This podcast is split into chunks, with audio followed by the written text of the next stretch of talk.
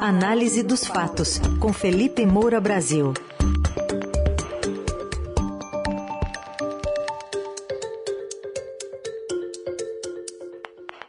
Hoje, em destaque, uma crítica direta do presidente da Ucrânia, Volodymyr Zelensky, à neutralidade do Brasil na guerra da Ucrânia.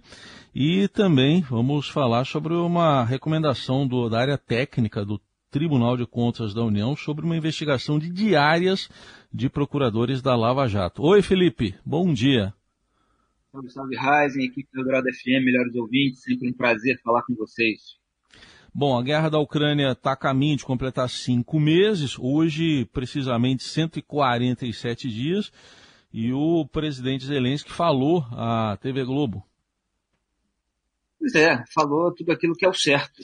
É, é até complicado de comentar, porque a declaração dele é tão precisa que, no fundo, é uma aula moral, geopolítica, histórica para Jair Bolsonaro, que não está nem aí, evidentemente, não vai dar a mínima. O Brasil assumiu essa posição de neutralidade depois que Jair Bolsonaro foi lá visitar o próprio Putin na Rússia, quando ele já estava com as tropas na fronteira com a Ucrânia, prestou solidariedade ao país na iminência da guerra, depois relativizou os massacres, dizendo que a repórter que usou essa palavra estava exagerando quando a gente estava só recebendo as informações reais, provadas, verificadas de massacres que estavam ocorrendo, com estupros, com tortura, com requintes de crueldade, portanto. Então, Zelensky, nessa entrevista correspondente da Globo, ele falou é, que conversou com Jair Bolsonaro, falou que não foi a primeira conversa dele com o presidente do Brasil, e aí começou a é, falar aquilo que é necessário que seja dito, é, apesar de todo o tom diplomático. Eu não apoio a posição dele de neutralidade. Eu não acredito que alguém possa se manter neutro quando há uma guerra no mundo. Vamos pensar sobre a Segunda Guerra Mundial. Foi assim. Muitos líderes ficaram neutros num primeiro momento. Isso permitiu que os fascistas engolissem metade da Europa e se expandissem mais e mais, capturando toda a Europa. Isso aconteceu por causa da neutralidade. Ninguém pode ficar no meio do caminho, ninguém pode dizer vou ser um mediador. Aliás, só um parênteses aqui, porque Bolsonaro está posando aí de quem vai mediar a guerra, de quem vai apresentar, iria apresentar uma solução aos Zelensky. Ele continua, mediador de quê? Um mediador na guerra entre quem? A guerra não é entre a Ucrânia e a Rússia. A guerra é da Rússia contra o povo ucraniano. Porque, mais uma vez, eles estão no nosso território. Nós não chegaremos ao meio termo porque um país declarou guerra contra o outro. Não. Um país capturou uma parte do nosso território há oito anos. E nessa época havia muitas pessoas que queriam ser mediadoras e permanecer neutras. Por causa disso, permitiram, desde 2014, que a Rússia fizesse essa segunda onda de invasão e eles estão invadindo outras partes. Esse é o significado de neutralidade. Portanto, eu não apoio essa posição. Eu disse isso para o presidente o Bolsonaro. Preciso de uma posição do Brasil. Eu conto com o seu povo. Eu sei que tipo de pessoas estão lá estão aí, né? Elas são maravilhosas, eu tenho certeza de que elas apoiam os mesmos valores que nós apoiamos, independentemente da língua que falamos, somos um só povo. Nós respeitamos nossos vizinhos. Aqui meu vizinho tem filhos e eu ajudo quando ele precisa, quando os filhos ficam doentes. Temos o mesmo sentimento, só queremos viver e respeitar as leis e assim sermos respeitados. Queremos trabalhar e alimentar nossos filhos, isso nos faz humanos. Não estamos tão longe assim uns dos outros, não há diferença entre os nossos valores, só há distância em quilômetros. E por isso acredito que o Brasil, como qualquer outro país, na América Latina. É, enfim, continuou é, dando toda uma aula é, de é, civilidade, de coragem.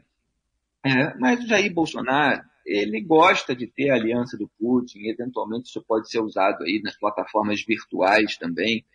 Ele tem um sonho lá de construir um, um, um, submarino nuclear, ele conta com a ajuda do Putin também, e ele não se planejou é, para buscar outros fornecedores de fertilizantes para o agronegócio, que é apoiador da campanha dele, Jair Bolsonaro. Então ele importa os fertilizantes russos, financiando, na prática, a máquina de guerra do Putin, que é usada para exterminar ucranianos sejam eles militares, sejam eles civis, porque a gente está vendo aí ataque a shopping, ataque a prédio é, de escritórios. Então, é perfeita a colocação do Zelensky e nem preciso falar mais. Muito bem, a gente continua acompanhando. Então, no sábado, essa guerra vai chegar a cinco meses. Outro assunto para a gente tratar aqui, eh, Felipe, tem a ver com uma recomendação da área técnica do Tribunal de Contas da União pelo arquivamento da investigação sobre diárias de procuradores da Lava Jato. No que, que deu isso, então, Felipe? Pois é, sempre que há análises técnicas, existe a recomendação de que se descarte aberração política que geralmente é usada contra a força-tarefa da Lava Jato. Que já aconteceu várias vezes, quem quiser saber disso em maior profundidade, maiores detalhes, procurem na internet meus artigos Lava Jato versus, versus aquele xizinho, Vaza Jato. Também tem o meu artigo Bruno Dantas é o Zé Neto do TCU. Eu fiz uma analogia ali com o caso do sertanejo, que faturava ali em prefeitura, gerou uma grande polêmica com o pessoal da Lei Rouanet, esse embate aí entre bolsonaristas e aqueles é, que são mais associados ao petismo. O Bruno Dantas, é o relator desse processo no Tribunal de Contas da União, processo que investiga o pagamento de diárias e passagens para procuradores da Lava Jato, né? como se o grande problema não fosse a corrupção, que até um ex-advogado da Odebrecht reconheceu que é, houve 15 bilhões de reais de dinheiro de corrupção, de desvios em corrupção é, na, na Petrobras. E a Lava Jato recuperou bilhões e bilhões de reais. São 15 bilhões de reais lá recuperados. E aí vai o TCU, sob relatoria do Bruno Dantas, e está acusando ali de que houve abuso no pagamento de diário. É o país completamente do avesso. Né? Mas aí a gente precisa ver quem é o Bruno Dantas. O Bruno Dantas foi nomeado pelo Lula para o CNMP, Conselho Nacional do Ministério Público, pela Dilma Rousseff, também do PT, para o CNJ, Conselho Nacional de Justiça, e também para o próprio TCU, onde atua agora. Ele é o mesmo ministro que foi citado na delação do ex-governador aqui do meu Rio de Janeiro, Sérgio Cabral. Recebeu mordomias do empresário Joesley Batista, que também foi investigado. Compareceu com Renan Calheiros, esse é o fato mais importante dos últimos meses é, em relação a esse episódio, ao jantar inaugural da campanha do próprio Lula para as eleições deste ano. Quer dizer, é, se isso não é, é motivo de suspeição, é, então é, as pessoas precisam se fazer de sonsas.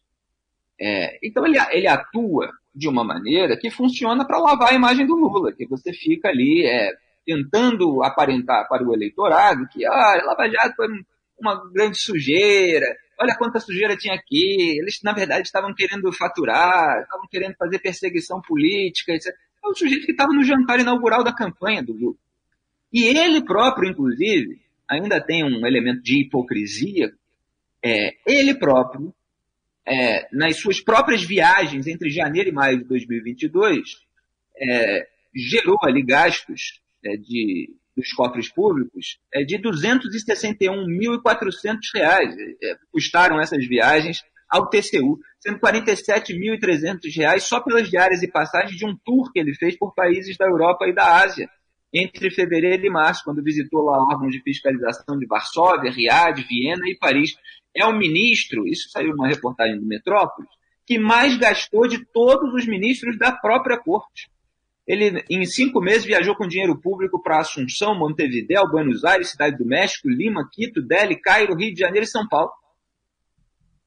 É, então, assim, esse é o Bruno Dantas, que está tocando esse processo. Aí o que, que acontece? Repito, sempre que há análise técnica, há recomendação de arquivamento ou há uma decisão judicial contrária a esse processo. No dia 3 de junho, é, já havia caído essa, essa farsa quando a Justiça Federal suspendeu o processo relatado pelo Dantas no TCU contra o Deltan Dallagnol e outros procuradores, considerando a medida a única solução para restaurar a justiça nesse caso foi lá uma decisão do juiz Augusto César Pancini Gonçalves, da Sexta Vara Federal de Curitiba.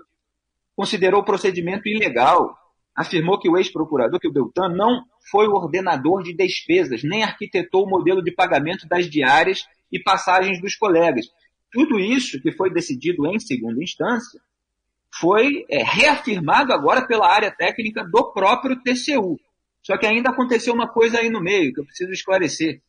Que mesmo as decisões na primeira e na segunda instância, essa foi de segunda, né, favoráveis ao Deltan Dallagnol e outros procuradores, Quando o caso chega nos tribunais superiores, que tem um, um mecanismo de composição por indicação política, aí é que chega o problema. Então, quando chegou no STJ, Superior Tribunal de Justiça, o ministro Humberto Martins, e teve um, um, um filho, tem um filho que foi alvo é, da própria Lava Jato, ele suspendeu rapidamente, foi dois ou três dias ali, passou na frente de outros casos e tal, e mandou o TCU retomar a investigação. É, lá no meu artigo Lava Jato versus Vaza Jato tem todo o histórico ali é, de atitude, de envolvimento do Humberto Martins, que inclusive abriu um outro inquérito para investigar conteúdo não autenticado daquelas mensagens roubadas por hackers. Aquele inquérito foi adiante e não encontrou nada, e ele próprio teve que passar pelo constrangimento de arquivar.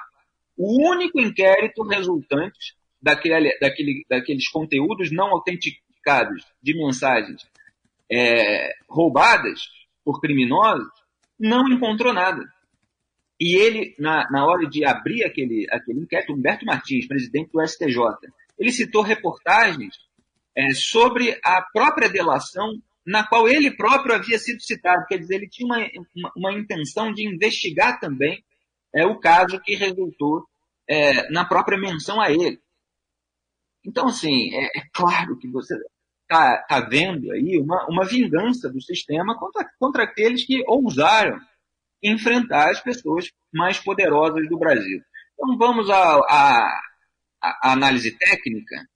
Aliás, tem que registrar aqui o nome da doutora, né? Deixa eu pegar aqui, Ângela Brusamarello. Uma análise absolutamente impecável. Se as pessoas tiverem oportunidade, leiam o arquivo original em que ela recomenda ao TCU acatar as alegações da defesa, é, apresentadas por vários procuradores, inclusive pelo Rodrigo Janot, então procurador-geral da República, que foi das pessoas ali é, que estruturaram a Lava Jato, é, é, falou para julgar regulares as contas desses responsáveis, né, que é como chama na peça, e encaminhar a cópia e tal, arquivar os presentes altos ali, toda a questão é, é, formal. E ela mostra que todos os atos ali, inicialmente na Lava Jato, tinham é, o, o, aval do Conselho Superior do Ministério Público Federal, e tem os documentos disso. E aí ela mostra como a operação começou pequena, com menos gente, porque afinal se começou investigando posto de gasolina lá em Maringá. E aí depois foi, foi se desvendando um, o maior esquema de corrupção da história do país. E lá o que se observa é que a complexidade dos trabalhos é que exigiu do modelo originalmente temporária e pontual, colaboração mais intensa e contínua. E ela vai mostrando como aos poucos foi necessário trazer outros procuradores e tal, e tudo dentro das regras então vigentes. Agora, isso importa para o Bruno Dantas, que estava no jantar pró-Lula? É claro que não, tanto não importa que depois de Deltan Dallagnol comemorar essa recomendação da área técnica nas redes sociais, chamando de triunfo da justiça e da verdade, o Sérgio Moro é, falar que tudo muito óbvio, salvo para olhos enviesados, desejando força ali ao Deltan.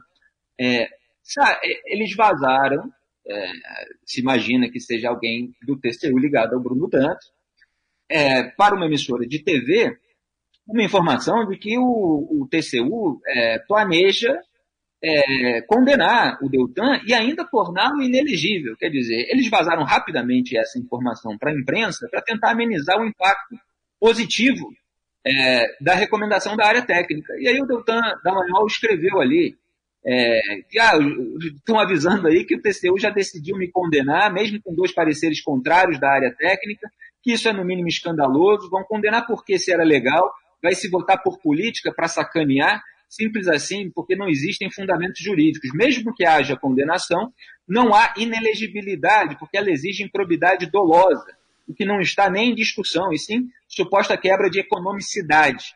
Não tem malabarismo possível aí, e além disso, a própria justiça barrará, como já decidiu, esse absurdo.